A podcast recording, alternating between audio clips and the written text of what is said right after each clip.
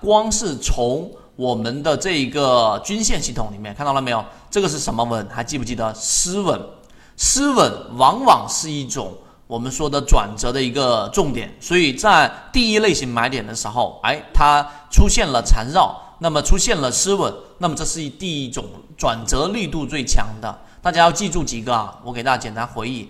所以我说缠论其实不复杂，因为你本身已经明白之后就很清晰了。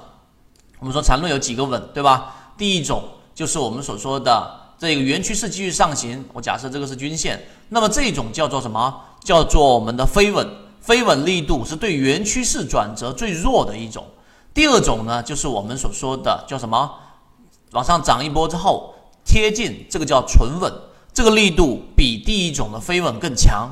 第三种就是缠绕之后的最强力度、最容易产生转折的这一个叫做失稳。这三种稳。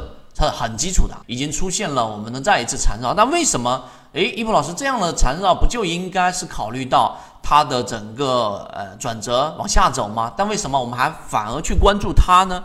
这里面有一个，如果对于这个模型有兴趣，想更深入的了解这个模型对于自己的交易是不是有启发，可以直接添加我的朋友圈号 MACD 七幺二，邀请你进到我们的圈子里面。会有完整版的视频专栏课程分享给大家。呃，核心就是我们这样的个股所在的位置，它并不属于高位。第二个，我们是刚刚出来季报数据里面的筛选板块里面是它，这第二个。第三个，你发现了没有？我们之前讲过一个平均力度，像这个地方就明显，呃，这里就有出现，这里面所围绕的面积和这里面所产生的面积，你会发现这里面积在持续的减少。第二个，出现了连续两次的底分型。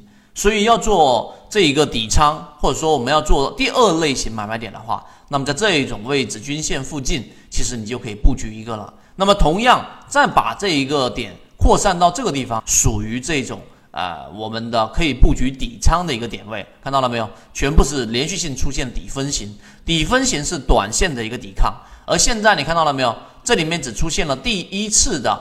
这个短期均线向下往上形成了第一次缠绕，而这里面直接形成的就是什么？就是我们所说的纯稳，它并没有向下交错，所以这个纯稳呢，就刚才我们说的，在原趋势的力度上还算是挺大的，那就可以去做一个布局。